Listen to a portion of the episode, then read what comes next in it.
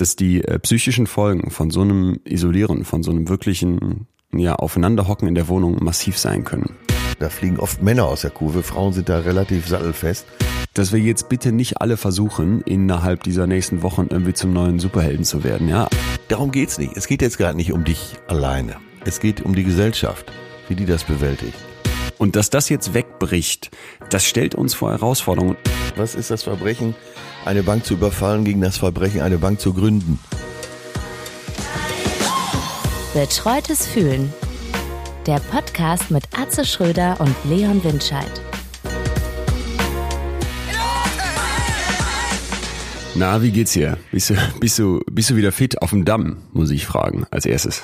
Ähm, auch mir tut alles weh, aber äh, sehr glücklich, weil äh, etwas gefeiert. Man weiß ja nicht, wann es wieder geht. Außerdem viele Ja. Vorräte hier zu Hause und es ist verlockend für so Also, einen du musst mir kurz erklären, was heißt feiern jetzt? Ist ja eigentlich alles Zu verboten. zweit und äh, einfach Freunde per FaceTime Echt? angerufen und dann simultan trinken. Raffiniert, raffiniert. Ja. Äh, Es könnte schon äh, könnte ein Konzept sein für die nächsten Wochen, Monate, Jahre. Bevor jetzt irgendwer von der werten Hörerschaft da draußen denkt, es wäre jetzt Samstagmorgen und wir würden jetzt nach dieser Feierei aufzeichnen. Nein, es ist Sonntagmorgen und bei uns war es Freitagabend ganz ähnlich. Wir haben also hier, wir wohnen ja in dieser Fünfer-WG und das ist dann auch irgendwie dermaßen eskaliert, dass, äh, dass du das, also es, es, die, es standen Leute, wie, wie gesagt, von diesen Fünfen auf dem Sofa mit Katzenmaske an und ähm, es wurden irgendwelche äh, Würfelspiele gespielt um, um so eine Jim Beam Flasche mit Apfelaroma. Ich weiß nicht, ob du Jim Beam kennst, ist schon ekelhaft genug, aber Jim Beam Apfel, da hört ja wirklich alles auf. Ey, Ja, das stelle ich mir noch schlimmer vor als ja, genau. Und dazu dann irgendwie die Boxen an, die äh, nur noch kratzen und wirklich äh, mit den, wir haben so Fernbedienungen für unsere Steckdosen, wo die ganzen Lampen im Wohnzimmer dran hängen, wo dann einer so der Light J war und der andere der DJ mit Spotify. und pass auf, jetzt kommt aber der Punkt, wo ich dieses Wochenende gemerkt habe, äh, worin eigentlich der fundamentale Unterschied zwischen dir und mir liegt. Ich wache also Samstagmorgen auf, pünktlich hatte ich mir diesen Wecker Ja. gestellt, ja, äh, wir wollten ja um, um 11 Uhr aufnehmen und merke, ey, mir Ja. geht's wirklich desaströs. Ne? Ich hatte so viereinhalb Stunden in so einer Art halb komatischem Zustand da gelegen, dachte noch, Ich glaube, das ist für Ja? alle von uns sehr beruhigend, dass dir ja, pass auf, jetzt, kann. aber jetzt kommt ja der. Punkt, ich wache dann auf, gucke auf mein Handy und sehe, ach, SMS von Atze, hör mal Leon, ich habe gestern gefeiert, können wir verschieben. Und da dachte ich, das ist, das ist einfach dieser, dieser Punkt, wo ich dann manchmal mir wirklich wie der Oberstreber vorkomme, der dann denkt, nee, du bist jetzt pflichtbewusst, stehst du auf und du, Anfang Mitte 40, traust dich dann mir nachts noch eine WhatsApp zu schreiben, dass du jetzt nicht kommen wirst. Ja, also ich bin schon mit 50er, aber ähm, äh, achte mal drauf, wann ich die geschrieben habe. Ich glaube morgens. Aber das Beste war, das fand ich wirklich, da, da habe ich mich fast vor Freude nicht wieder eingekriegt, dass du mir ein Bild geschickt hast, wie ihr gerade am Eskalieren seid. Ja, das war, das war, ich weiß es nicht, das war so, war jetzt nicht diese Untergangsstimmung, sondern wirklich einfach nett und auch genau, äh, wie es hieß, halt zu Hause bleiben, was willst du machen um uns drum herum. Ich glaube, äh, auch alle Nachbarn waren, waren nur genervt, weil wir wohnen hier mitten in Münsters äh, Altstadt-Area, wo sonst wirklich am Wochenende der Bär tobt und das war das, er Stimmt, ne, da das ist war wirklich das, das erste. Wochenende seit, ich weiß nicht wie vielen Jahrzehnten wahrscheinlich, wo hier mal Ruhe war und dann haben wir voll aufgedreht. Aber es hat sich keiner beschwert. Ich weiß nicht, hoffentlich äh, haben gerade äh, alle auch anderes zu tun, als sich dann über sowas noch aufzuregen. Aber äh, ja, so, so, so finden wir uns jetzt hier am Sonntag zusammen und freue ich mich, dass du dich wieder so fit anhörst. Mir geht's auf jeden Fall blendend. Ja, mir geht's auch blendend. Äh, die Sonne scheint. Äh, normalerweise wäre man jetzt schon unterwegs, aber das muss man jetzt mal checken, ne, wie man sich Ja. verhält. Vielleicht irgendwo in den Wald fahren, wo keine anderen Menschen sind, da spazieren Ja. gehen. Äh, solche, solche Taktiken. Man sieht, dass eben äh, so eine Krise, wie wir sie jetzt haben, äh, teilweise in ganz andere Richtungen auch steuert, als man die auf dem Zettel hatte. Äh, ähm, Es scheint trotz allem sehr viel Lebensfreude unterwegs zu sein. Total. Und deswegen kurz mal noch wieder der Hinweis. Wir wissen, dass wir die Folge Stolz, das Thema, das Gefühl Stolz versprochen haben. Aber wir beide hatten irgendwie das Gefühl, als wir diese Woche äh, ge- geschrieben haben, da geht gerade noch so viel ab in unseren Köpfen. Und ich glaube, das äh, Thema Corona und der Umgang damit beschäftigt uns alle so sehr, dass wir, glaube ich, weiterhin unserer Linie treu bleiben, dass hier ums Fühlen gehen soll und nicht um den Virus, das Virus selbst oder das Händewaschen drumherum oder irgendwelche äh, Fallzahlen. Damit kennen wir uns nicht aus. Wir wollen bei dem, bei dem Fühlen bleiben und was das mit uns Menschen macht und haben deswegen entschieden, dass wir heute über ja so eine Art verordnete äh, Zwangsgemütlichkeit sprechen. Ne? Jetzt, wo man wieder zu Hause bleiben muss, der deutsche Biedermeier fühlt sich vielleicht wohl, manchen fällt die Decke auf den Kopf und ich glaube, das ist, äh, das ist etwas, was, was ja gerade extrem uns umtreibt und ich merke das auch hier schon. Ne? Wir haben halt das große Glück, dass wir jetzt relativ viel Platz haben. Ähm, wir haben so, glaube ich, 220 Quadratmeter oder sowas zu fünft und das schafft natürlich einen gewissen Raum. Aber wenn ich mir vorstelle, wie in was für einer Studi-WG ich kurz davor gewohnt habe, ne, da war einfach, wo du dachtest, wenn ich mir da hätte vorstellen müssen, da jetzt Wochen drin zu hocken. Ey, scheiße. Ja. Ja, die Situation ist ja auch anders, wenn du, wie gesagt, mit deinen Lieben da zusammen bist. Da kannst du ja wirklich froh sein. WG ist ja dann in diesen Zeiten sicher die Lösung. Ja. Also wenn ich mir vorstelle, da draußen sind Menschen, die sind so ganz einsam irgendwann äh, ja, zu Hause bleiben müssen, unter Hausarrest mehr oder weniger. Äh, das ist sicher nicht so ja, lustig. Total. Jetzt äh, ist natürlich in dieser Zeit, wo du alles Mögliche auch per Netz machen kannst, das sicher leichter als noch vor 20 Jahren war. Also ich stelle fest, dass ich jetzt sehr viel Quizduell spiele, auch mit unserer Produzentin. Die dürfen, äh, die, warte mal, unsere Produzentin, die dürfen an dieser Stelle mal dringend äh, featuren. Murmel Productions, Sophia heißt die. Wenn ihr die mal bei Instagram eingebt, dann findet ihr die fantastische Frau hinter diesem Podcast, die das alles hier zusammenbringt, das Intro und die ganzen Schnipsel am Anfang und unsere ganzen Versprecher so ein bisschen hier und da mal korrigiert. Und die können wir nur empfehlen. Ich habe den fantastischen Tweet irgendwo gelesen, dass jetzt gerade bitte äh, weiße Männer unter 35, die straight sind, nicht auf die Idee kommen sollen, einen Podcast zu machen. Bitte, bitte lasst das, hieß es in diesem Tweet. Ne? Und ich glaube, gerade gibt es in ganz vielen Leuten das Bedürfnis, sich zu unterhalten und zu reden. Und wenn jemand jetzt doch meint, ich will noch einen Podcast machen, ja. dann meldet euch unbedingt bei Sophia von Murmel Productions. Die, die ist hier der Maschinenraum hinter uns. Hat ja äh, Frau Merkel auch in ihrer Ansprache erwähnt, dass äh, wenn man doch schon die Großeltern nicht besuchen kann oder andere, Stimmt. sollte man vielleicht äh, im privaten Podcast. Kreis auch so Podcasts ja. herstellen. Ja, ja, ja, genau. Oder für Firmen, das ist jetzt die neue Idee, äh, sprach mich jemand an aus Osnabrück von äh, WM Autoteile. Riesenladen mit sehr, sehr vielen Filialen. Ja. 2000 Filialen haben die, glaube ich, oder Händler. Äh, und Podcast ist natürlich für Firmen auch ein toller, eine tolle Möglichkeit, mit den Angestellten, mit den Kunden, mit den Lieferanten in Kontakt zu sein. Das stimmt. Also finde ich ja. gut. Ja, also Murmel Production, die wissen Bescheid. Und ich wollte mit dir mal, oder ich habe, ich, wir haben ja wieder ganz, ganz viele Zuschriften von euch bekommen. Erstmal vielen, vielen Dank. Ich, hab, ich finde das wirklich auch so eine richtig, ja, gemütliche Vorstellung irgendwie, dass da draußen Leute sitzen, viele, viele, viele Tausende mittlerweile und unseren Podcast jede Woche hören und dass diese Community die ganze Zeit so wächst. Aber ich weiß nicht, ob du das Gefühl teilst. Mein Eindruck ist, dass die so auf eine sehr gesunde Weise wächst, ja. Also das ist jetzt hier nicht, ja, nicht, äh, ja. dass dann irgendwie wildfremde gefühlt dazukommen, sondern obwohl wir uns vielleicht alle gar nicht persönlich kennen, habe ich das Gefühl, das wird so persönlich weiterempfohlen. Ne? Und dann schreiben mir Leute, hör mal, genau, ich habe das gerade genau, entdeckt Gefühl und jetzt auch. bin ich dabei und habe jetzt schon acht Folgen hintereinander gehört und, und bin ab jetzt auch am Start. Und das äh, freut mich sehr. Also herzlich willkommen an alle da draußen und wir, wir danken auch eben sehr für die ganzen Zuschriften, die wieder gekommen sind. Eben auch zu diesem Thema, wie geht's jetzt gerade in der, in der Quarantäne, in der, in der zwangsverordneten Isolation, in der, in der Pflichtgemütlichkeit Gemütlichkeit äh, mit euch ab. Dazu werden wir nachher noch was äh, haben. Aber ein Artikel hat mich erreicht, der mich total begeistert hat und der folgt einer ganz einfachen Idee. Ja. Und zwar würde ich den gerne mal mit dir aufmachen. Der ist von Matthias Horks, ein, ein Zukunftsforscher, und der hat eine Regnose aufgestellt. Also Prognose kennen wir alle. Ich setze mich jetzt Anfang ja, 2020 ja. hin und mache eine Prognose für Ende 2020. Und der sagt, nee, lass uns das mal umdrehen. Lass uns mal vorstellen, es wäre Ende 2020 und wir blicken zurück auf jetzt gerade. Was ging da ab? Ach, ja, und das geil. fand ich total ja. geil. Ich dachte jetzt, äh, wenn du den Text nicht kennst, äh, wäre das interessant, wenn wir jetzt einfach mal überlegen, der fängt wie folgt an der Text. Stellen wir uns vor, eine Situation im Herbst. Wir sagen wir, September 2020. Wir sitzen in einem Straßencafé in einer Großstadt. Es ist warm und auf der Straße bewegen sich wieder Menschen. Bewegen sie sich anders, ist alles so wie früher, schmeckt der Wein, der Cocktail, der Kaffee wieder wie früher, wie damals vor Corona oder sogar besser. Worüber werden wir uns rückblickend wundern? Damit fängt der Text an und ich dachte, das äh, füllen wir jetzt beide mal. Ich kenne den Text, deswegen habe ich ein bisschen Input, klar. aber vielleicht hast du ja noch äh, so eigene Gedanken direkt dazu und da wäre ich jetzt mal gespannt, ob die sich decken oder ob die vielleicht eine ganz andere Richtung gehen von dem, was in diesem Text war, der sehr viral gegangen ist, weil das haben mir mehrere Leute geschickt. Also 2020 September Straßencafé in der Großstadt, da sitzen wir jetzt. Ja, ich bin ja wie immer sehr optimistisch. Also wenn ich in die Zukunft blicke und genau das machen soll, was du gerade gesagt hast, nämlich eben zurückblicken, dann stelle ich mir vor, dass wir, wenn wir da zusammensitzen würden, gut gelaunt, äh, scheiße, gar nicht so einfach jetzt. oh Gott. Ja, lass, lass uns doch mal irgendeine Stadt ganz konkret setzen. Ja, Münster ja. kennen wir beide gut. Der Münsteraner Prinzipalmarkt, den wird der eine oder andere aus dem Tatort kennen. Wir setzen uns jetzt mal da ins Stuhlmacher, heißt da eines der berühmten Cafés hier an der Hauptstraße und äh, stellen uns vor, wir gucken auf die Münsteraner, die da so rumlaufen. Genau, um uns herum wird sehr viel Holländisch gesprochen, weil ja äh, es wird geraucht neben uns und äh, ich sag Leon, weißt du noch, wie viel Panik so im März war diesen Jahres? Du ja, ich erinnere mich, erinnern? blendend. Jetzt, jetzt sind alle so gut gelaunt und dann.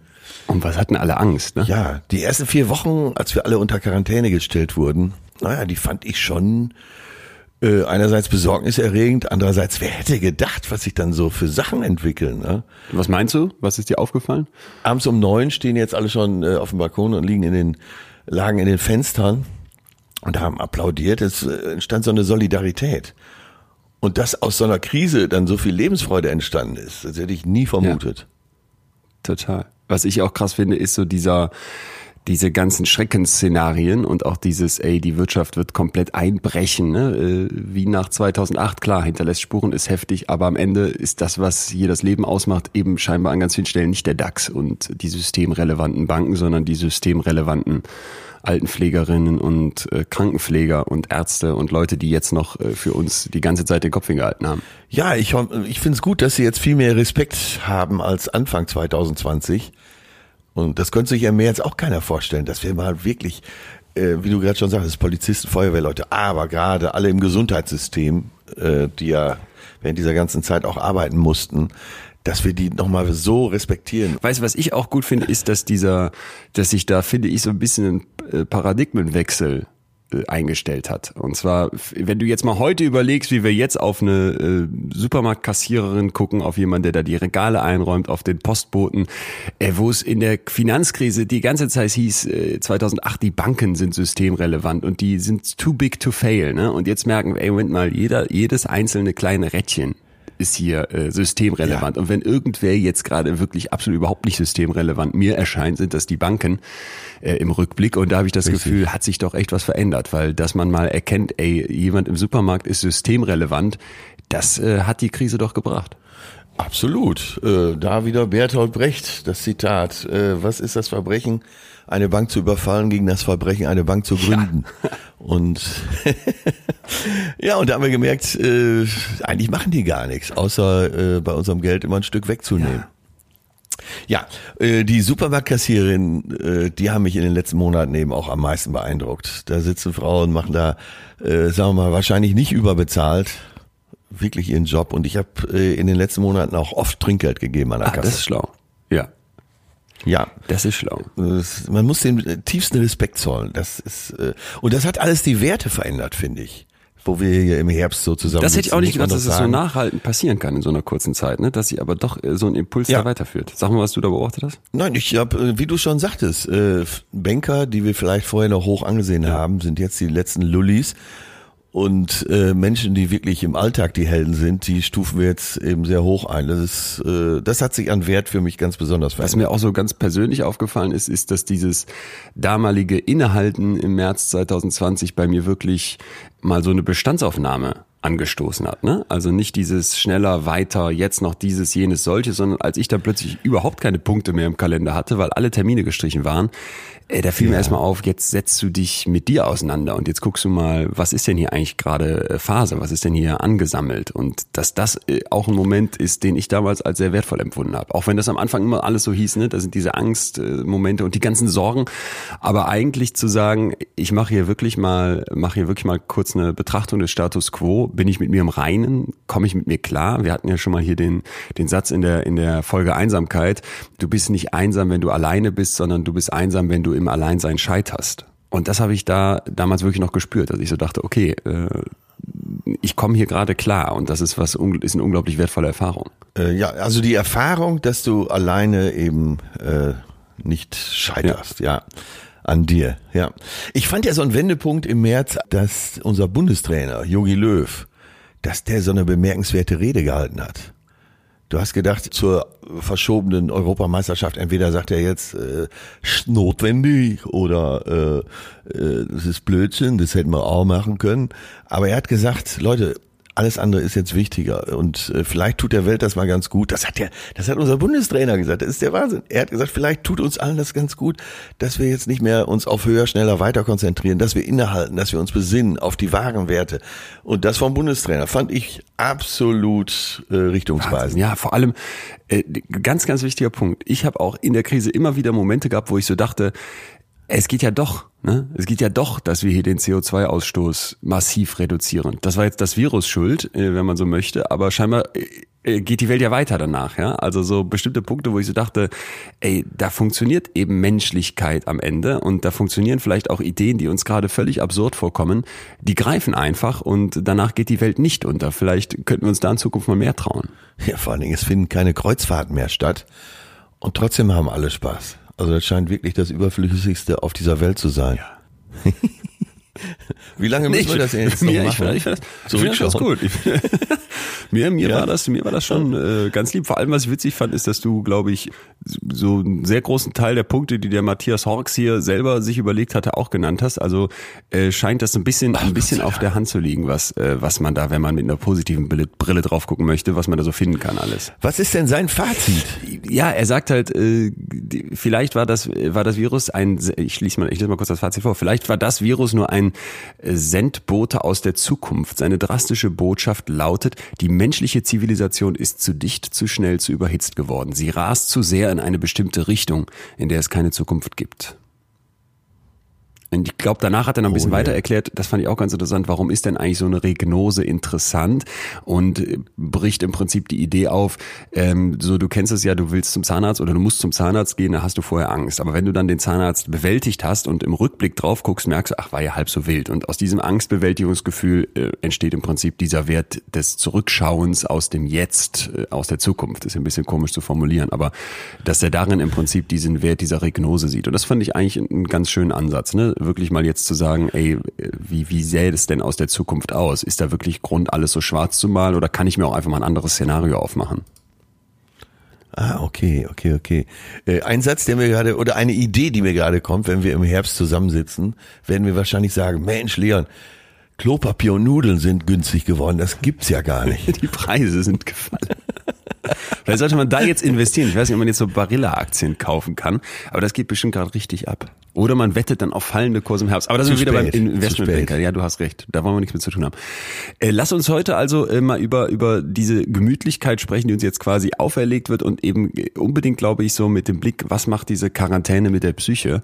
Äh, da gibt es nämlich eine Studie, die gerade rausgekommen ist und äh, die ist im, im unglaublich renommierten äh, Fachmagazin The Lancet rausgekommen, was so für die Medizin das, das Nonplusultra ist. Und das war, war sehr interessant, denn das, was wir, jetzt sind wir wieder im Heute, jetzt sind wir wieder im März März 2020, was wir gerade heute erleben, das ist nichts, was es nicht schon mal zumindest in Teilen gab. Ne? Und da kann man sehr viel draus lernen, was die, was die Psychologinnen und Psychologen da rausgefunden haben. Das erzähle ich dir gleich, aber erstmal würde mich mal so interessieren, wie du denn jetzt mit dieser äh, Freitag hast du gefeiert, hast du gesagt, aber wie du mit dieser Gemütlichkeit, mit dieser verordneten Gemütlichkeit zu Hause überhaupt klarkommst. Was, was machst du so den ganzen Tag?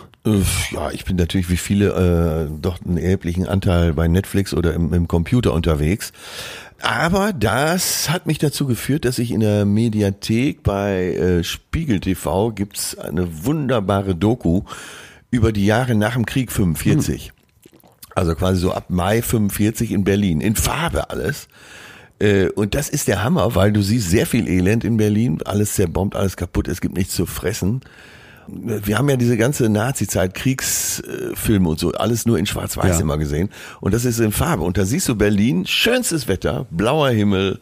Also du erwartest, dass jetzt gleich äh, tanzende Menschen um die Ecke kommen. Und da drin, äh, so eingebettet in dieser ganzen Idylle, ist eben dieses Elend. Kann ich dir und auch allen anderen sehr empfehlen. Das ist ein älterer Beitrag von Spiegel TV.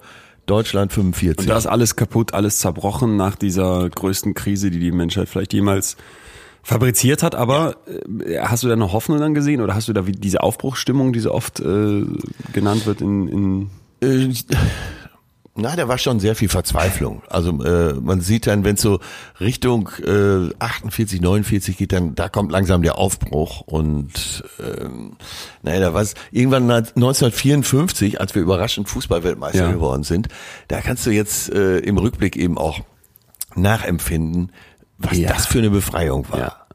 Und dann, also so mit diesem Ereignis war, glaube ich, in den Köpfen der Leute der Krieg auch wirklich und das Elend endgültig vorbei. Ähm, das stimmt, das stimmt. Ja, wo du solche Sachen ich, kann man im Moment ganz gut. Das ist total wichtig, schauen. weil ich, ich, da habe ich so noch nie, ich bin ja nicht so der Fußballtyp, aber wo du es gerade nochmal sagst, äh, dieser Moment, ich stelle mir das gerade vor, 45 bist du der, der Verbrecher der Welt. Du hast eigentlich überall nur Feinde und dann gewinnst du neun Jahre später die Weltmeisterschaft ne, im Fußball und, und hast wieder irgendwie was zurück vielleicht. Wir sind ja, wieder wer, wieder war ja der Satz Wahnsinn. damals. Naja, und man kann sich halt solche Sachen im Moment gut ansehen, ja. äh, wie Leute Krisen überstanden haben. Ja. Ähm, und das macht dann sehr viel Hoffnung. Total. Auf der anderen Seite habe ich natürlich nochmal Zombieland 1 und 2 geschaut. Passt auch sehr gut zu so einer Epidemie, die jetzt zu einer Pandemie Aber findest du nicht auch, dass es die ganze Zeit so ein, so ein Schwingen ist zwischen, ey, man, man feiert Freitag an mit den paar wenigen Leuten, die man dann noch um sich rum überhaupt haben darf und ist irgendwie so, dass man sich denkt, toll, dass man erstmal zu Hause ist und innekehren kann und auch für bestimmte Sachen Zeit hat. Und dann auf der anderen Seite hört man wieder die Nachrichten und denkt, die müssen jetzt in Italien mit dem Militär die Särge wegfahren. Und da kann keiner mehr zur Beerdigung kommen. Also findest du nicht, dass es immer die ganze Zeit so ein Hin und Her ist? Äh, die Meldung habe ich natürlich auch gesehen, aber so macht mich nicht traurig, weil ich dann einfach denke, das ist, äh, ist notwendig. Da kommt der Pragmatiker also. mir durch. Und äh, ja, du kennst ja dieses, diesen Ausdruck, diesen äh, Terminus Tanz auf dem ja. Vulkan. So weit sind wir ja noch gar ja. nicht. Also äh, wir haben im Rahmen unserer Möglichkeiten nett gefeiert, wenn auch exzessiv. Also du und ich in getrennten Formationen. Aber äh, ich glaube, so der Tanz auf dem Vulkan kommt noch. Jetzt gibt's ja schon, äh, das halte ich auch für übertrieben, so Szenarien, wie es nach der Krise abgehen wird, wie die Lebensfreude so überbordet. Äh, aber so weit sind wir noch lange nicht. Ach, glaub, also mir hat das, mir hat das äh, auch wieder, mich hat das eigentlich auch wieder ganz positiv gestimmt, so dieser Gedanke, ey, wenn es dann immer vorbei ist, dann kommen wir wieder raus und dann fühlen sich die Straßen, dann ist vielleicht das Ganze zumindest am Anfang erstmal deutlich über dem Niveau von Lebensfreude, von rausgehen wollen, von sich miteinander treffen, ja. äh, als es das vielleicht vorher Aber war. dein Schiff war ja eh immer voll. Ja, das stimmt, das war eh immer voll, aber vielleicht ist das dann ein Moment, wo es dann wieder voll ist und du so denkst, jetzt nehme ich es aber als Gast nochmal anders wahr, weil ich merke, vorher hätte ich hier immer hingehen können und jetzt hat es nochmal eine andere Wertigkeit, also sowas, was, was mir vorher fehlte. Zu einem gewissen Teil. Ob die Gastronomen, so wie du, dann die Preise verdoppeln? Bin ich längst dran. Weil man muss ja die äh, Verluste der Krise Ja, wir lachen jetzt drüber, aber da muss ich tatsächlich sagen, das ist natürlich äh, schon ein so ein Punkt, wo ich dann auch merke, ne, da gibt's eben dieses Pendeln, da gibt's dieses, okay, wir schaffen das und da gibt's diese positive Sicht und, und bei mir auch wirklich eigentlich einen ungebrochenen Optimismus. Äh, und andererseits merke ich einfach, bei uns am Schiff arbeiten etwas über 40 Leute ähm, was machen wir jetzt? Ja. bisher haben wir die Verordnung, dass wir bis zum 20. April quasi zu haben müssen, aber die Vorstellung, dass es jetzt am 20. April heißt so Leute und jetzt weiter wie vorher, die finde ich relativ schwierig und wir bilden Rücklagen, weil wir als Gesellschafter, denen die Firma gehört, quasi da nicht alles rausnehmen, haben ein, ein wirklich ein unglaubliches Team. Also das, was uns da gerade ähm, entgegengebracht wird, so von Verständnis, aber eben vor allem auch von Zusammenhalt, wie die Leute zusammenrücken, das ist, ist einfach atemberaubend und ja, aber äh, das kannst du das auch kannst nicht du nicht ewig durchhalten. Und vor allem können wir auch nicht ewig auf diese Rücklagen äh, zugreifen. Und wir haben jetzt noch das Glück, dass wir halt ne, genau. ne, mit diesem Schiff halt sagen können, okay, wenn das nicht fährt, dann die Miete ist so gesehen nur ein Teil. Aber ich stelle mir jetzt mal sowas vor wie Vapiano, die dann zumachen müssen. Und mein Bruder, der macht ja in Münster, und da bin ich auch zum Teil noch mit am Start, äh, vier Läden also vier Gastronomien, ja. die haben jetzt auch einfach zu ne, und arbeiten, schätze ich mal, um die 100 Leute. Ist das eure gemeinsame Gastrogesellschaft? Ja, genau. Und das ist ja auch sowas, wo du sagen ah, ja. musst, äh, wie, wie sollen wir jetzt damit umgehen? Das riesige Glück ist, dass wir da eine Versicherung haben, aber auch da gibt's natürlich ganz viele Mitarbeiterinnen und Mitarbeiter, wo wir jetzt einfach schlicht keine Arbeit haben. Und da, äh, wo du es ansprichst, aber ja. das sind das sind ja viele Aushilfen. Viele Aushilfen. In der und ich, ich sag auch, ne, klar, und die haben jetzt überhaupt so, keine Einnahmen, ja, so, oder? So ein Studi, der vielleicht sagt, ich verdiene mir hier die 300 Euro zusätzlich, die ich dann irgendwann für den Sommerurlaub brauche. Für den ist das schon schlimm genug, weil wenn das hier irgendwann alles vorbei ist, sagt er nicht, ach, äh, jetzt fahre ich in Urlaub, weil dieses Geld wird ja fehlen. Aber noch schlimmer ist natürlich für Leute, die da wirklich äh, viel arbeiten, ne? die im Zweifel Festangestellte sind, da gibt's Kurzarbeitergeld, ja. aber dann bekommst du weniger Geld. Und da musst du dann jetzt, finde ich, und das äh, finde ich so ein gesellschaftlich wichtiger Aspekt, als Firma jetzt gucken, was geht und nicht und nicht glaube ich so sagen, was geht nicht, sondern wirklich überlegen, was ist möglich. Und ein anderer Kumpel von uns, der betreibt in Münster so ein ganz kleines süßes Café, die haben das große Glück, dass die jetzt eben ein kleines Team sind, aber gut, die machen dann auch weniger Umsätze. Und der, pass auf, der hat immer ein Glas in seinem Laden stehen, in dem 400 Euro sind. Und wenn irgendein Mitarbeiter, Mitarbeiterin in Not ist, darf man sich da einfach was rausnehmen. Und jetzt hat er sein Konto offengelegt und hat allen geschrieben, pass mal auf Leute, so viel Kohle ist da, also das Firmenkonto, wo die Reserven Ja. quasi drauf sind. Ja. Äh, wer Geld braucht, sagt Bescheid. Und das finde ich schon Tja. äh, ziemlich geil, ne? Also wo du dann so merkst, ey, äh, Ja, ja, das ja. sind jetzt die Punkte und da muss man sich jetzt genau fragen, was kann ich machen, was können wir machen, um vielleicht irgendwie zu sagen, wir, wir federn das ab. Und ich glaube, da müssen jetzt auch Wege gewählt werden, die vielleicht sonst nicht üblich sind. Also Ja, äh, du, jeden Tag hörst du da ja auch neue Ideen und dass, äh, dass gesagt wird, die Bundesregierung wird die Löhne weiter bezahlen. Ja, wenn du, wenn du die Miete für deine Geschäftsräume nicht mehr bezahlen kannst, kannst du halt nicht mehr bezahlen. Aber ich kann mir nicht vorstellen, dass, äh, dass es im Moment Zwangsräumungen geben könnte. Nee. Hm, Ich finde ja ganz gut, dass ihr so als junge Unternehmer eben auch eher so genossenschaftliche Ideen habt und sagt, komm, wir sind ein Team und äh, hier ist das Geschäftskonto. Wenn ihr was braucht, bedient euch. Aber auch das kann man ja alles nur eine Zeit durchhalten. Äh, mein bester Freund, der hat so ungefähr 40 Mitarbeiter im Gesundheitsbereich, aber eben in so einem Bereich, der jetzt auch stark eingeschränkt werden muss. Mehr möchte ich dazu nicht sagen. Aber der hat ausgerechnet, ich halte vier Monate durch mit den Löhnen, die ich zahlen muss. und dann ist Feierabend. Und dann ist Feierabend. Und dann ist wirklich Feierabend, auch für ihn. Shit. Ja.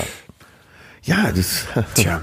Wir wissen es nicht. Ähm, Wir haben uns ja eben vorgestellt, wir sitzen im Ja. September zusammen. Ich hoffe, dass wir im September da Das zusammensitzen, Ja. sagen, wer hätte gedacht, dass wir das bis 20. April dann doch in den Griff bekommen haben und einen Weg gefunden haben. Aber das ist natürlich so super optimistisch. Nee, also bis 20. April, ich, da bin ich nicht bei.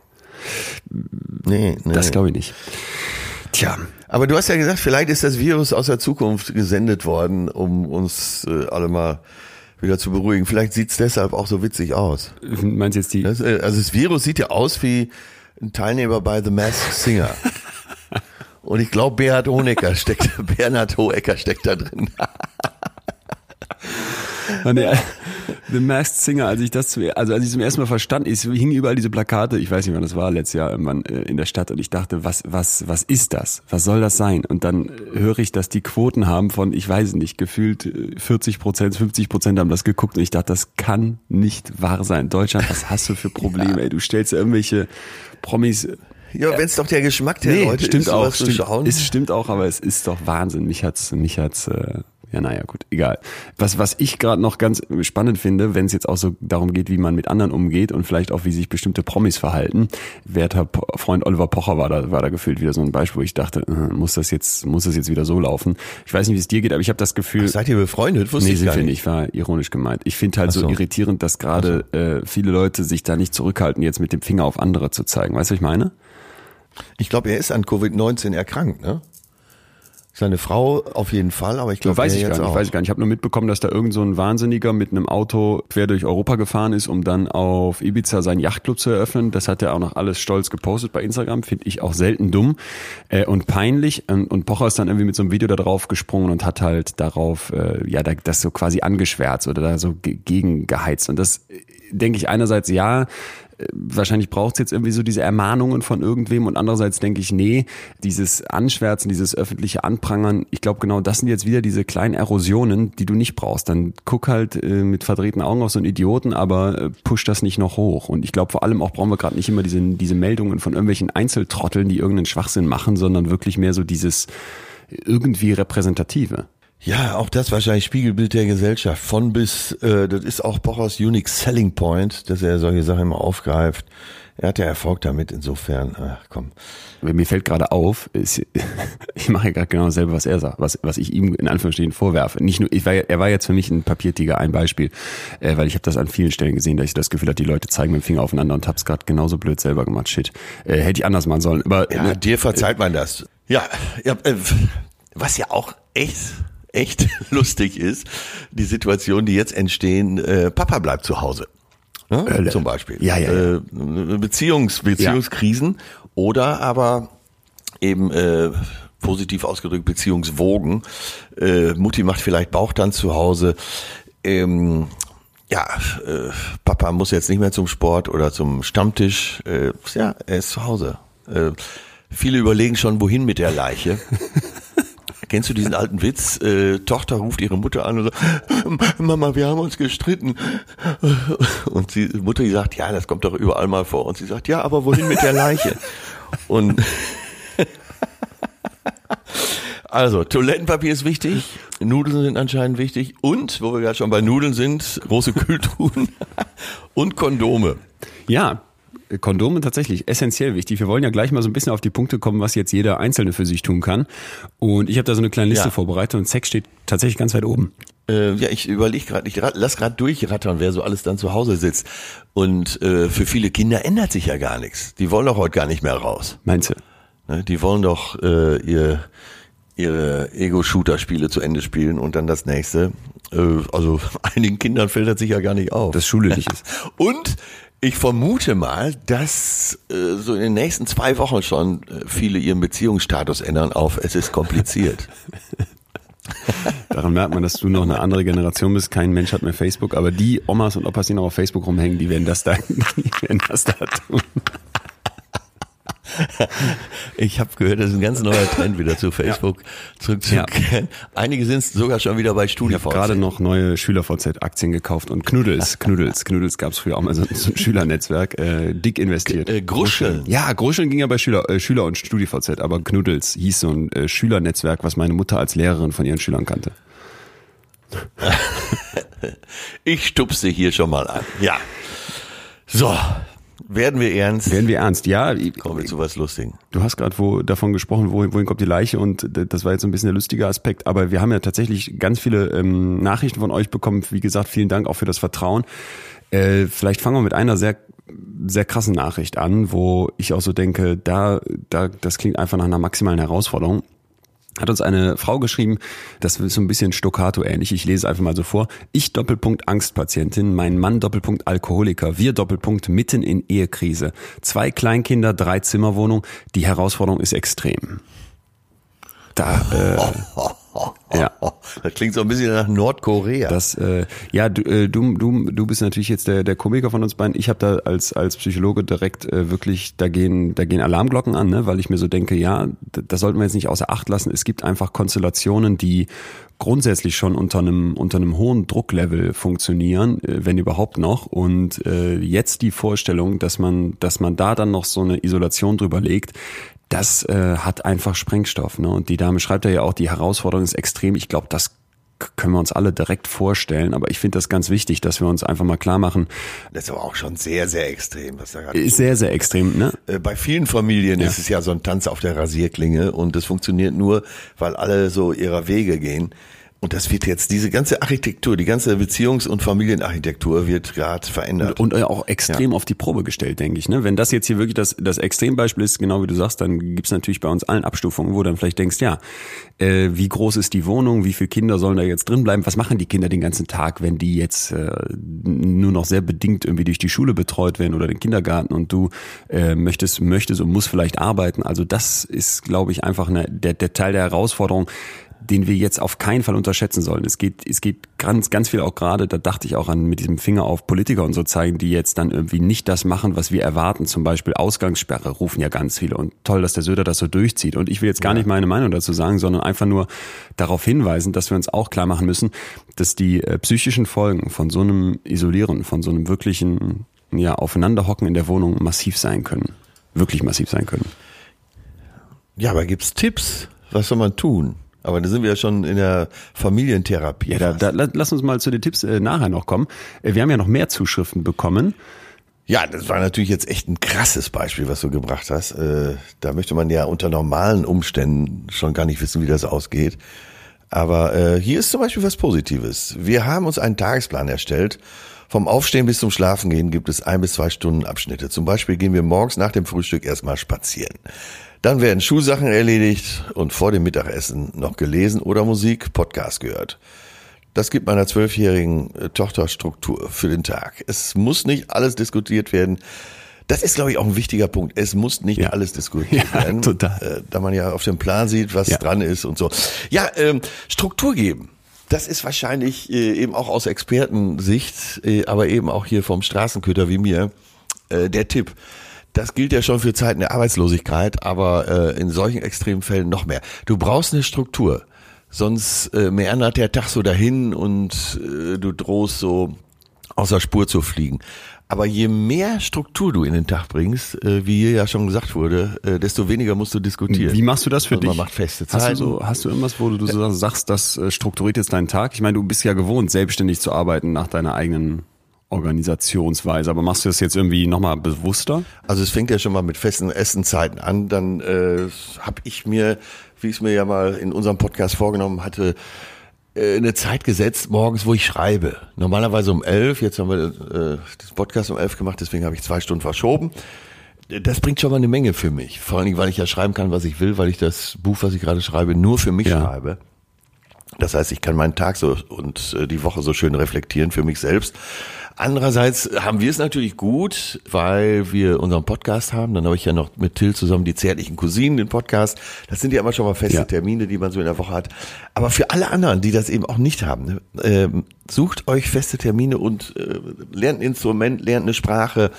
Äh, Bubble ist ja so ein Programm, mit dem man ganz gut Sprachen lernen kann. Äh, Da kann man sich feste Lerntermine für den Tag einteilen. Das bringt's Also vielleicht kann man das auch nochmal wirklich aus, aus psychischer Sicht nur unterstreichen hier. Diese Routinen, diese Struktur, die ein Tag hat, das unterschätzt man, weil man das im normalen Leben wie selbstverständlich hinnimmt. Ne? Mir ist völlig klar, ich muss um 8, 9 Uhr im Büro sein, da komme ich irgendwann nachmittags nach Hause, dann kommen die Kids aus der Kita und dann gibt's irgendwann Abendessen zusammen, dann gehe ich zum Sport und dann kommt am nächsten Tag ein leicht anderes Programm, aber eben doch sehr ähnlich. Und dass das jetzt wegbricht, das stellt uns vor Herausforderungen. Und ganz, ganz wichtig ist, dass man sich jetzt nicht passiv zurückziehen lässt und eben das alles so über sich, ähm, ja, einfach so wie so ein Nebel sich da drüber legt über das Leben, sondern dass man sich wirklich jetzt versucht, eine eigene Normalität herzustellen und das äh, bitte auch nicht zu lange damit warten, ja. Also, wenn du es nicht machst, ist der Preis, den du nachher zahlst, um ein Vielfaches höher, ne? Und deswegen jetzt sich wirklich selber austricksen. Also, ich glaube, wichtig ist, dass du diese ganz klassischen Sachen wie du stehst zur selben Zeit auf, ja, und zwar vom Montag bis Freitag und Ja. dann hast du Wochenende und obwohl du den ganzen Tag zu Hause warst, hast du dieses Wochenende dann auch tatsächlich am Wochenende, dass du das mal beibehältst, dass du jetzt nicht auf die Idee kommst, hör mal, äh, ich höre jetzt auf, hier so eine Art von, äh, ich mache mir die Haare nicht mehr, wenn ich morgens aufstehe, ich brauche mir auch nicht mehr anziehen, ich lasse die Joggingpinte direkt an und abends gehe ich damit wieder ins Bett. Äh, Das ist wirklich essentiell, dass wir das jetzt nicht machen. Am besten so anziehen, als würde man ins Büro gehen oder zumindest nach draußen, wenn man im Homeoffice arbeitet und sich dann vielleicht für die Stellen, wenn man dann so sagt, so jetzt würde ich normalerweise zur Arbeit gehen und jetzt gibt's irgendwie einen Slot bis zur Mittagspause, wo wir dann vielleicht anfangen können, hier was zusammen zu kochen, dass man sich dann Dinge sucht, von denen man weiß, die wollte ich schon lange mal machen und die, die, die schiebe ich jetzt eben an. Ich räume den Keller auf, ich äh, fange an, ein Buch zu lesen oder Sprache zu lernen, genau das, was du gerade angesprochen hast. Ja, aber die Disziplin. Ich habe jetzt fürs äh, Bundesministerium für Gesundheit so ein Filmchen aufgenommen unter dem Hashtag Wir bleiben zu Hause. Ja. Und da habe ich das bewusst, bewusst benutzt, habe so ein Schlafanzug, Oberteil an, bin unrasiert, die Haare so ein bisschen auf halb acht und äh, hab gesagt, komm, wir bleiben zu Hause. Außerdem, man muss sich nicht rasieren und man kann im Schlafanzug bleiben. Das äh, habe ich aber als Komiker gemacht, ist ja klar. Ansonsten versuche ich schon hier einigermaßen mit äh, gewaschenen Haaren und vernünftigen Klamotten rumzulaufen, die nicht Ja, stinken. wa- was glaube ich aber auch noch ganz wichtig ist, und da finde ich, sind zwei Seiten einer Medaille drin in diesen Routinen und in diesen, ich suche mir jetzt Aufgaben, um meine Routinen aufrechtzuerhalten, dass wir jetzt bitte nicht alle versuchen, innerhalb dieser nächsten Wochen irgendwie zum neuen Superhelden zu werden. Ja, also man muss jetzt nicht einen Bestseller schreiben, man muss jetzt nicht den Körper zum Sixpack trainieren, nur weil da gerade theoretisch Zeit für wäre. Und man muss es jetzt auch nicht schaffen, dass man irgendwie plötzlich äh, eine neue Webseite baut, mit der man dann die ganze Welt verändern kann, weil jetzt endlich mal Zeit ist, um die Projekte, die da schon lange in einem schlummern, irgendwie anzugehen. Das kann alles ganz, ganz gut sein und auch gut funktionieren, aber bitte, ich glaube, dieses System da draußen, dieses Aufgeheizte, was wir ganz am Anfang auch schon hatten, dass das jetzt mal ein bisschen zur Ruhe kommt und dass man vielleicht auch mal versucht, wieder damit klarzukommen, dass die Taktzahl weniger ist, ja, dass es nicht mehr im Hamsterrad alles abläuft. Das ist ein ganz, ganz wertvoller Moment gerade, ein ganz wertvolles Selbstexperiment. Also bitte jetzt nicht die Messlatte hochhängen, Ja. ne, weil man denkt, ich muss ja was schaffen. Das ist so unsere, unsere Natur, aber ich glaube, das ist einfach ein, Nein, das meinte ich, äh, genau, gut, dass du es ansprichst, aber äh, das möchte ich auch nochmal dazu sagen. Man muss ja jetzt auch nicht zum dritten Mal das Abitur machen oder ein Studium nachholen. Aber vielleicht kann man sich ja Termine setzen, dass man sagt, äh, da lese ich ein Buch. Ja. Jeden Tag von eins bis drei lese ich in einem wunderschönen Buch. Äh, hier hat uns eine Frau geschrieben, eine Erzieherin, und zwar folgendes, in diesen Zeiten merkt jeder Mensch, ob er mit sich selbst im Reinen ist. Die, die es sind, können gut mit sich und der Situation alleine sein. Die, die unruhig sind und Ablenkung brauchen, merken, dass etwas im Inneren nicht in Ordnung ist. Mag vielleicht etwas pathetisch klingen, aber so empfinde ich es. Ich bin Single, oft alleine, meine Familie lebt etwas weiter entfernt von mir. Ich muss viel Zeit mit mir verbringen und es ändert momentan gar nicht viel an meinem Alltag. Und ich glaube, das ist, äh, das, der erste Teil vor allem ist hier die zentrale, zentrale Einsicht. Ne? Bin ich mit mir im Reinen? Das merke ich jetzt. Ja, ja, ja, ja, ja. Äh, habe ich mich auch sofort angesprochen gefühlt und das merkt man dann und äh, wenn es irgendwo nicht so ist, kann man ja in dieser Zeit auch dran arbeiten. Die Zuschrift fand ich auch ganz äh, lustig letztendlich. Du wirst mir gleich sagen, warum, aber ich weiß auch noch nicht. Hallo, meine Therapeutin hat mir eine Aktivitätenliste gegeben, damit mir nicht irgendwann die Decke auf den Kopf fällt. Also eher, da kommt es eher so von ja. außen. Ne? Da dort gefühlt 100 Dinge draufstehen, die man drinnen machen kann, bin ich, glaube ich, ganz gut versorgt. Ach so, äh, das Typische, was ja viele im Moment machen, äh, ist ja Puzzle. Dafür hat man jetzt genug Zeit. okay, Special Interest würde ich sagen. Äh, haut ja in dieselbe Kerbe. So kann man es natürlich auch machen. Man kann sich diese Liste aber selber erstellen. Hast du Tipps für so eine Liste? Dinge, die man jetzt machen könnte, wo man sagen würde, müssen jetzt nicht 100 sein, aber so äh, Dinge, wo man sagen würde, habe ich vielleicht ein Jahr nicht mehr gemacht oder habe ich lange nicht gemacht, sollte ich jetzt mal angehen? Zehn Nägel schneiden? Nein, äh, also bei mir vorneweg, klar, als äh, Literaturfan ist, steht Lesen ganz oben auf der Liste. Das habe ich, naja, habe ich schon seltener gemacht, jetzt in Zeiten von Podcast und Hörbüchern. Das will ich vermehrt machen. Dann habe ich mir Gedanken darüber gemacht, wenn wir jetzt tatsächlich alle gar nicht mehr ja. Wie bleibt der Körper einigermaßen fit? Man kann ja auch äh, im Treppenhaus einfach mal, je nachdem wie lang es ist, entweder einmal, wenn man im Empire State Building wohnt, oder im Einfamilienhaus die Treppe hundertmal ja. laufen. Das äh, stärkt die Muskulatur ja auch. Und es gibt für den Arsch nichts Besseres als eine Treppe. Ich habe heute Morgen meinem Bruder geschrieben, dass ich aus nichts anderem mehr bestehe als Muskelkater, weil der mich hier vorgestern durch sein dreimal wöchentlich stattfindendes Workout getriezt hat, das er schon irgendwie immer macht. Und ich dachte, jetzt ist Zeit, da, da einzusteigen. Äh, der machte irgendwelche Planks und Klimmzüge und schafft irgendwie zehn Stück. Ich hing da und habe einen versucht und mir sind wirklich die Arme gebrochen. Und dann hat er irgendwelche Hanteln und bewegte. Wie du schaffst? Ja, anderthalb habe ich geschafft oder so. Und dann musste der mich wirklich äh, okay. an den Hüften packen und meinte, ich helfe dir jetzt. Und diese, diese Demütigung, die werde ich nie vergessen, weil dann stand mein kleiner Bruder da mit seinem durchtrainierten Oberkörper und musste mich äh, nassen Sack an dieser Klimmzugstange so um ein paar Kilo erleichtern, indem der mich hochgehoben hat, leicht. Ne? Und er hat's total Ey, gefeiert. Immer so mich war die Hölle. Ja, aber Entschuldigung, Klimmzüge, das ist ja wirklich schon fortgeschritten Niveau. Ja, jedenfalls schrieb er mir dann als Antwort, es würde ihn wundern, dass ich Muskelkater überall hätte. Ich würde, hätte ja keine einzige Muskel am Körper. Das ist, äh, das ist Bruderliebe, oder? Das ist Bruderliebe. Äh, ich musste, ja. Aber äh, da kommt mir der super Tipp. Nebenbei hast du ihren super Tipp abgelassen. Äh, die Klimmzugstange, ganz wichtig, überlebenswichtig. Wie viel, wie viel Klimmzüge schaffst du? Als Ex-Leistungssportler. Also, äh, ja, also ich bin jetzt auch nicht mehr trainiert. Hm, klar, fünf. Ja, fünf. Ja, fünf äh, aber ich weiß Zeiten, da habe ich 30 Ach, gemacht. Nee. Ja, aber lang ist her. Oh Gott. Nee, nee, also ja, Sport haben wir glaube ich letztes Mal auch schon ein bisschen drüber gesprochen in unserer letzten Folge. Was ich ist, was ich noch diese Woche gemacht habe, was sehr bewegend für mich war, ist, dass ich mit einem mit einem meiner engsten und langjährigsten Kumpel über Trauer gesprochen habe. Also war so ein bisschen die Recherche fürs Buch, aber ich habe ihn einfach angefunkt und bei ihm gab es in der Familie vor vielen Jahren äh, zwei, zwei wirklich unschöne Todesfälle. Also ist immer unschön, aber da ist halt die Schwester und der Vater relativ kurz hintereinander gestorben. Im Prinzip ganz schrecklich. Und ich habe selber gemerkt, und ich äh, erzähle jetzt einfach mal aus meiner Sicht, weil ich will da nichts ausplaudern, dass ich damals nie so wirklich mit ihm darüber gesprochen habe. Ne? Der war total tough nach außen und du hast so das Gefühl, ach, der steckt das ja, gut weg. Ja. Und ich, ich war dann selber so richtig äh, beruhigt oder befreit davon, weil ich dachte, Trauer ist sowas Schreckliches, dem, dem kehrt man eher den Rücken zu. Und dann habe ich jetzt den einfach angerufen und habe gesagt, ich will da mal drüber, also könntest du dir vorstellen, mal darüber, darüber zu sprechen, weil ich merke, dass wir das nie getan haben. Und das war äh, so ein gutes Gespräch. Ich hätte das nicht erwartet. Erstens, weil ich selber ganz viel darüber gelernt habe, wie, wie, wie Trauer so wirkt und funktioniert und worauf ich aber eigentlich hinaus möchte, äh, dass ich einfach gemerkt habe, ey, da war ich damals für einen Freund nicht in dem Ausmaße da, wie es hätte sein können. Ne? Und es war nicht ja, okay. zu spät. Es war jetzt ja. nicht so, dass ich so dachte, äh, ja, okay, das hat jetzt nichts mehr gebracht zu sprechen, sondern im Gegenteil, ich hatte wirklich dann das Gefühl,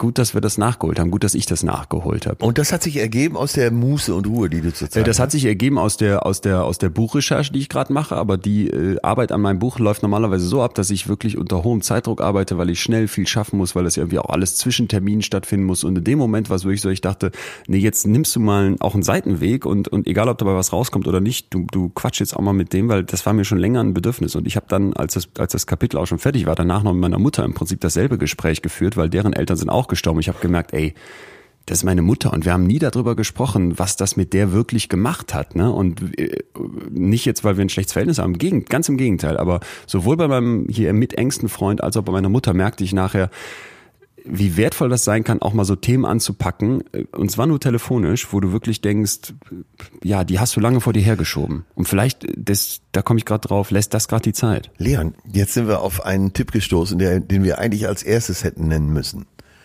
Zeit zum Telefonieren, Zeit für lange Telefongespräche. Ja, das ist doch wunderbar. Total. Total. Nein, das meinte ich eben auch. Also das waren wirklich Momente, wo ich so dachte, gerade dieses Innehalten, gerade dieses Gucken, bin ich da mit mir im Rein, gibt's da nicht noch so Momente, wo ich denke, ey, da hast du noch eine Baustelle, die lange mit dir rumschleppst, wo du vielleicht auch nicht wirklich drüber nachgedacht hast. Und das waren, waren zwei so, zwei so Punkte. Und äh, aber das können wir doch jetzt alle mal machen. Wir setzen uns gleich mal hin nach diesem Podcast zu Hause oder fangen jetzt schon damit an, nehmen einen Bleistift oder Kuli und schreiben zehn Leute auf, die wir seit langem mal wieder anrufen ja. wollten. Und machen das dann ja, auch. Das. Und das ist auch gut. Und auch da kann man sich eine feste Zeit setzen. Genau. Ja, vielleicht vorher äh, an Simsen, WhatsAppen. Äh, hast du morgen um elf Zeit? Ich würde gerne mal wieder mit dir sprechen. Das ist eine geile Idee. Das könnte so ein äh, ein Gespräch vormittags, eins nachmittags. Ich glaube, das könnte richtig, richtig gut und dann, sein. Und dabei, wie gesagt, wirklich, glaube ich, auch einfach jetzt nicht nur, wie geht's dir, was machst du, klar, das gehört auch dazu. Aber ich habe einfach gemerkt, äh, gerade dieses Thema, ja, es klingt jetzt so, wir, wir haben ja hier die ganze Zeit mit Gefühlen zu tun, ne? aber mal mit anderen Leuten darüber sprechen, wofür schämst du dich? Gibt es Schammomente in deinem Leben. Dabei lernt man sich selber so krass kennen und die andere Person auch. Man muss ja jetzt nicht unbedingt Trauer wählen, aber man könnte auch sagen, was denkst du denn eigentlich zur ewigen Liebe? Also, dass man sich mal wirklich einfach für so ein Gespräch A, die Zeit nimmt und B, dann auch ein größeres Thema vornimmt, also dieses normale, was man sonst so mal eben bequatscht ja. zwischen Tür und Angel. Weil ich habe dabei einfach gemerkt. Fallen dir, äh, fallen ja. dir drei, vier, fünf Themen ein, äh, die man gern verdrängt? Lass doch einfach unsere, ja. unsere Liste äh, von den, von den Gefühlen vom, vom Podcast durchgehen. Also zum Beispiel Angst fände ich ganz, ganz wichtig, ne? Wovor habe ich Angst? Und ich finde, das muss überhaupt kein, kein jetzt düsteres Gespräch werden, sondern dass man sich wirklich mit einem guten Kumpel fragt, ey, was würdest du eigentlich sagen, was mir so Angst macht, was mich vielleicht zurückhält, ne? Und dass man das dann auch gegenseitig macht. Das am besten wäre jetzt so mein Tipp aus der Praxis vorher per WhatsApp auf einigen. Wir, wir, äh, also ja. Angst, äh, dann würde ich sagen Scham, Trauer, das sind jetzt vielleicht die negativeren, ja. bei, bei negativeren Emotionen, bei. Aber wir sind sehr männerlastig gerade, ne? Wir können, äh, ja, wir reden immer von Kumpel Ach so, und so nee, weiter. Nee, ich habe ja auch äh, mit meiner Mutter telefoniert, also ich glaube, das ist jetzt gar keine, gar keine Geschlechterfrage. Ja. Dann fände ich äh, Liebe auf jeden Fall gut, dass man da äh, wirklich mal fragt, da gibt's ja auch ganz grundlegende Fragen. Glaubst du an die ewige Liebe? Glaubst du daran, dass, dass eine Beziehung ähm, lange halten kann, wenn, wenn so dieses Verliebtsein nachlässt, haben wir ja auch schon diskutiert und ähnliches. Und äh, vielleicht noch äh, so als, als ganz großes Ding Zufriedenheit. Wie, wie, wie zufrieden bin ich eigentlich gerade womit? Ja. Also ich glaube, so Gespräche, die wirklich mal ein bisschen tiefer als die Oberfläche Das gehen, möchte ich auch noch ergänzen. Äh, Leidenschaft. Dass meine Freundin oder ein Freund fragt, sag mal, was ich mich frage, wofür hast du so richtig Leidenschaft? Wo vergisst du alles um dich ja. herum? Gut. Das ist äh, eine Frage, die haben wir schon mal besprochen. Ähm, umso besser. Aber das habe ich ja immer, wenn Leute auf Segelboot kamen, gerade in meinem Alter, äh, da fliegen oft Männer aus der Kurve, Frauen sind da relativ sattelfest, aber Männer wissen oft nicht, äh, wo ist meine wirkliche Leidenschaft. Ja. ja. Und ich glaube, vielleicht kommen wir da jetzt drauf zurück. Ich hatte es ja eben äh, versprochen, dass wir dazu was sagen. Diese Studie aus äh, Lancet, wo eben Wissenschaftler hingegangen sind und geguckt haben, was ist denn in der Vergangenheit passiert, wenn Menschen isoliert wurden, wenn die in Quarantäne gehen mussten. Denn da gibt's eben Erfahrungswerte. Ne? Zum Beispiel gab es SARS, ähm, es gab das Zirka-Virus, aber dann gab's eben auch ähm, die eine Zeit in Australien, wo so um 500, 600 Leute aufgrund von so einer von so einer Krankheit, die unter Pferden ausgebrochen war, die bei so einem riesigen Gestüt dazugehörten, äh, auch in Quarantäne mussten. Und da haben die das eben in so einer Analyse komplett zusammengepackt und ein paar Kernbotschaften äh, rauskristallisiert, die wir aus der Vergangenheit schon gelernt haben, die die gerade für Politik, aber eben auch so fürs gesellschaftliche Miteinander ganz wichtig sind. Und ich finde, die sollten wir mal kurz durchgehen.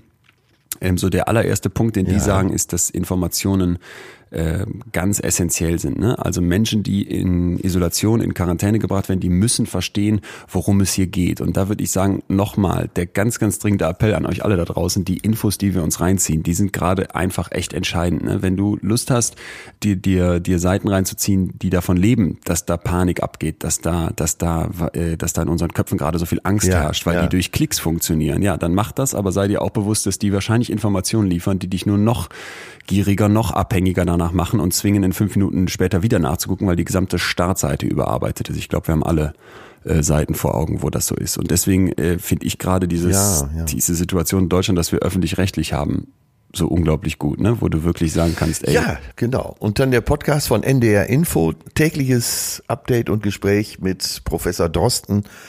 Von uns beiden, glaube ich, nochmal echt ans Herz gelegt, ja, oder? Total. Ganz, ganz dringend.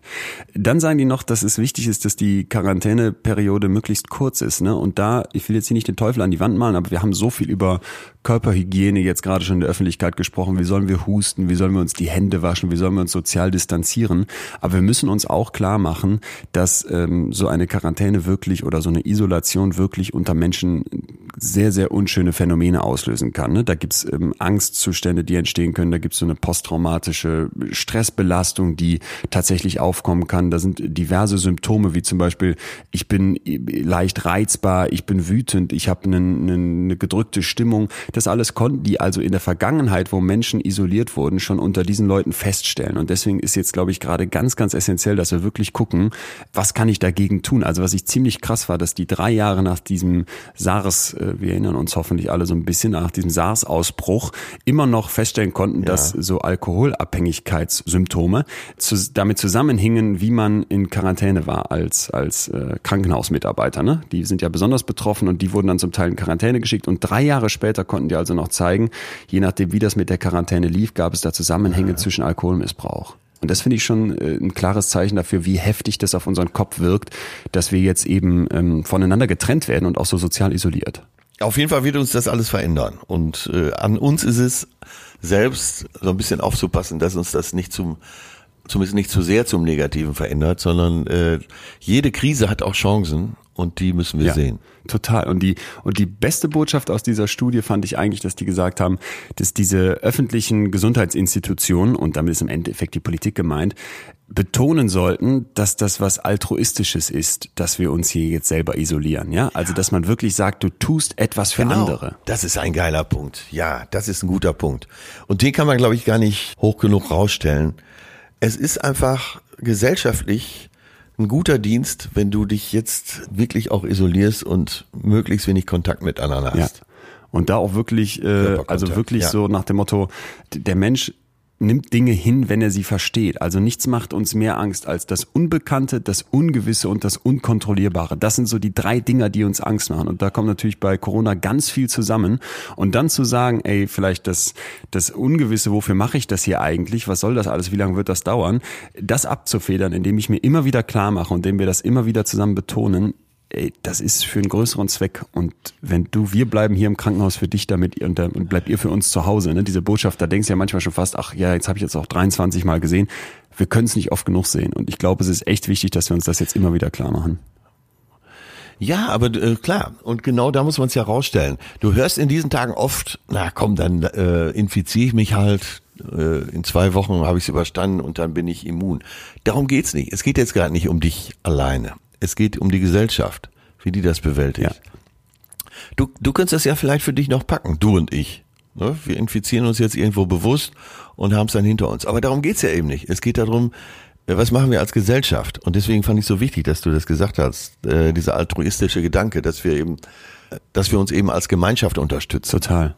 Total. Also das ist, denke ich, wenn irgendwas positiv hierbei rausgehen kann, das, wo ich jetzt gerade die größte Hoffnung drauf habe. Also Menschen muss man sich mal klar machen, äh, definieren sich massiv über Gruppen. Ja, also ich gehöre zu der und der Gruppe, das ist so mein Fußballverein oder ich bin hier im Schützenverein oder ich gehöre zur Gruppe die Deutschen oder ich würde dann eher sagen, ich gehöre zur Gruppe die Europäer, aber gleichzeitig gehöre ich auch zur Gruppe meines Teams im Büro. So haben wir überall Gruppen, die auch zum Teil überlappen können, aber die eben ganz stark darüber funktionieren, dass sich äh, ge gemeinsame Aus Outgroups bilden. Also wir haben hier die Gruppe und wir haben den Rest drumherum. Und je stärker ich die Abgrenzung zu diesem Rest drumherum hinbekomme, desto stärker wird das Gruppengefühl innerhalb. Also der Fußballverein fühlt sich besonders zusammenstehend, wenn es irgendwo einen Feind gibt, den man attackieren kann. Ja. Ne? Und so funktioniert normalerweise ganz, ganz viel von dem, was uns bisher Identität schafft. Und jetzt kommt der, der Clou bei Corona da haben wir ein Virus und das ist nicht menschlich. Und in dem Moment habe ich die große Hoffnung, dass wir jetzt endlich mal eine Outgroup haben, jemanden gegen oder etwas gegen das wir sein können, ohne dass wir andere Menschen dafür ausgrenzen müssen. Und ich weiß, dass die Trumps und Orbans, und da wird es bestimmt irgendwann noch mehr geben, jetzt versuchen, da uns wieder ja. gegeneinander auszuspielen und das dann das China-Virus nennen oder suchen, welche Ausländer könnten das hier eingeschleppt haben. Schwachsinn. Lasst das jetzt mal weg und lasst uns wirklich versuchen, jetzt die große, große Chance zu nutzen, dass es da etwas gibt, was uns zusammenrücken lässt, weil wir zusammen als, als Menschen eine In-Group bilden und die Out-Group ist ein Virus, was nichts mit uns Menschen zu tun hat. Ja, und wenn jetzt der eine oder andere denkt, ja, äh, alles richtig und gut, aber die unsere Community hier, die sich immer dann, äh, wenn vielleicht auch nur ganz peripher mit äh, Psychologie beschäftigt oder mit Gefühlen, das sind ja vornehmlich denkende Menschen. Und denen ist das, glaube ich, auch schnell klar zu machen. Das ist ja fast unsere Blase, in der wir leben. Es wird natürlich immer irgendwelche Idioten da draußen geben, die sagen, alles Blödsinn, äh, die sich in Gruppen versammeln und so. Aber, wie sagte unsere Oma immer so schön, die Mutter der Doofen ist immer schwanger. Vielleicht gilt, vielleicht gilt ja. das ja nicht mehr allzu lange. Äh, wir haben gesagt, dass wir nochmal, äh, das finde ich wichtig. ja. vielleicht, vielleicht zum Abschluss das war, äh, nochmal noch mal ein paar Punkte Replik. aufgreifen. Wir haben eben kurz über, äh, wir haben eben kurz Sex angerissen. Ich will das jetzt gar nicht so platt hier, Leute, äh, schlaft jetzt alle miteinander, das ist ja Quatsch. Und, und ich glaube auch, dass das Thema häusliche Gewalt gerade eins ist, das haben wir, in, in glaube ich, in der letzten oder vorletzten Folge schon thematisiert äh, was wir gerade nicht unterschätzen dürfen. Ne? Dieses Aufeinanderhängen, das kann auch wirklich zu Katastrophen führen. Aber wenn jetzt gerade Sex, Zärtlichkeit, Austauschen, Zeit zu zweit und dann auch gerade diese intensiv körperliche Zeit zu zweit möglich ist, da, da ich kann es nicht hoch genug aufhängen, wie positiv guter Sex, also einvernehmlich, selbstverständlich, aber eben auch gut durchgeführt mit Zeit, mit mit mit Zärtlichkeit und so weiter, äh, wie wie gut das für unsere Psyche ist.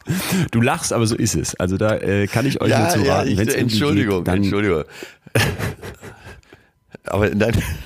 Nein, du hast ja einvernehmlich gehört, natürlich. Ja, einvernehmlich, Entschuldigung. Nein, das Entschuldigung, gehört. aber es, äh, oh Gott, ja.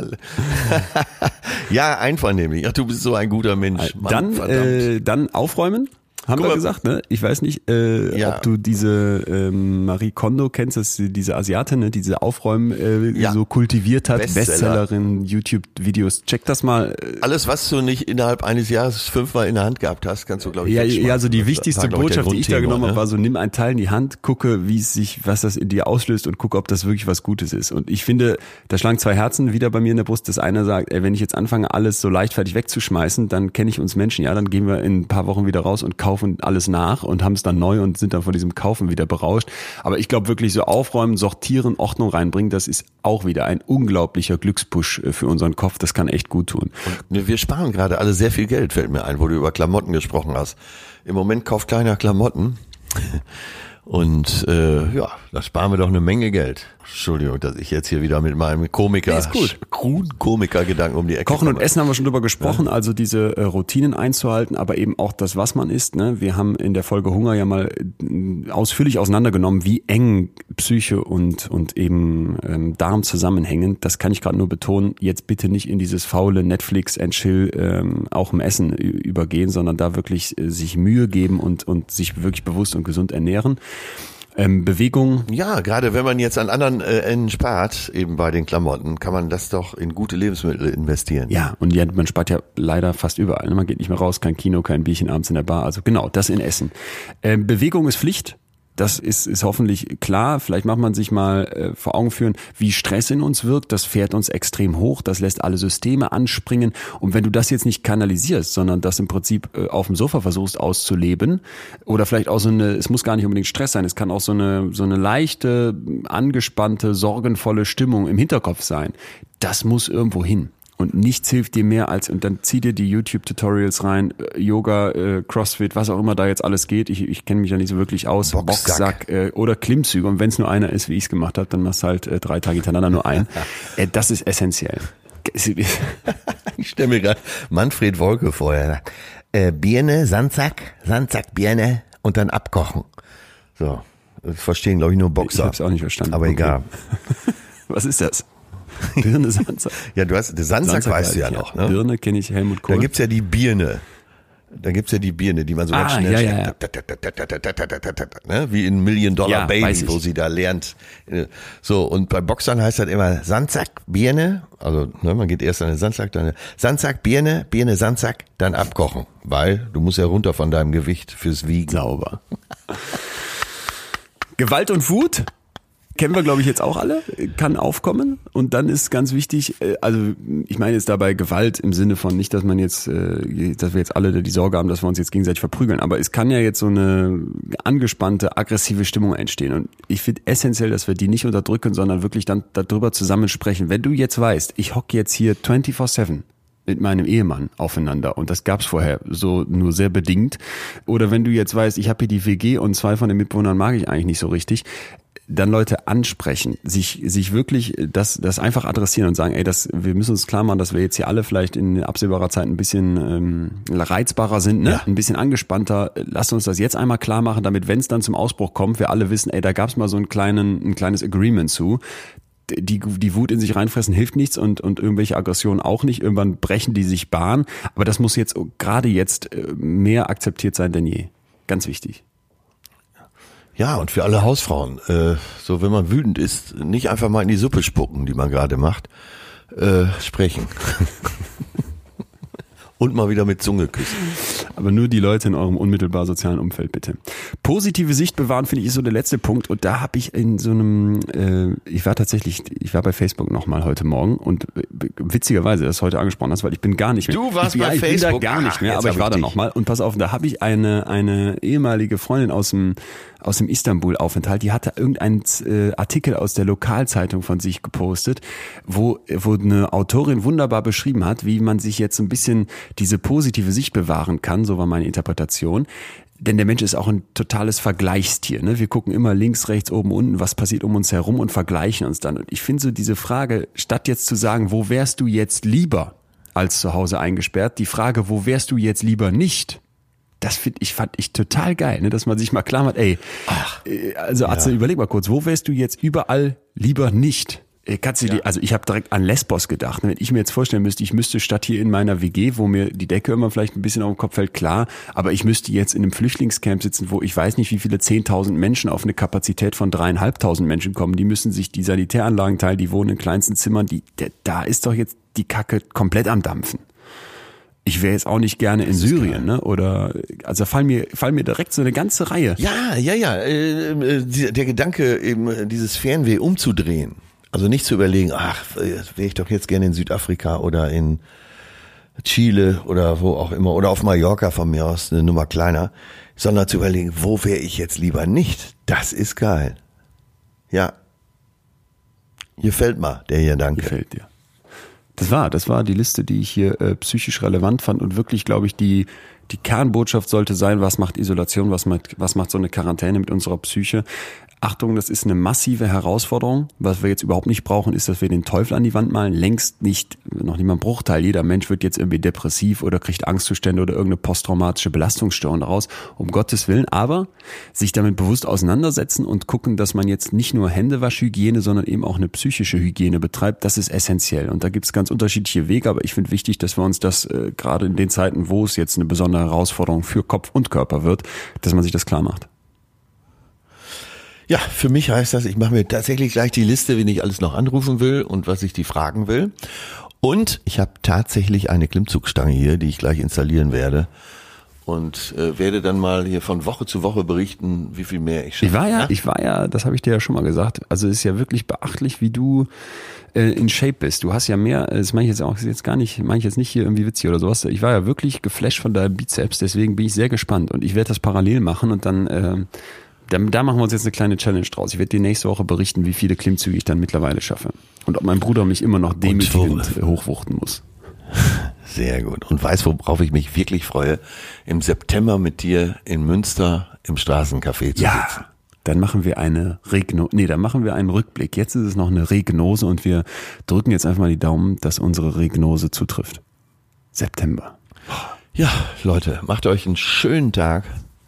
Endlich haben wir Muße und habt euch lieb. Bis dahin würde ich sagen, frohes Fühlen und bleibt gesund, ne? Du vor allem. Ja, genau, ich bin ja Risikogruppe. Also, tschüss. Ciao, du. Bis dahin.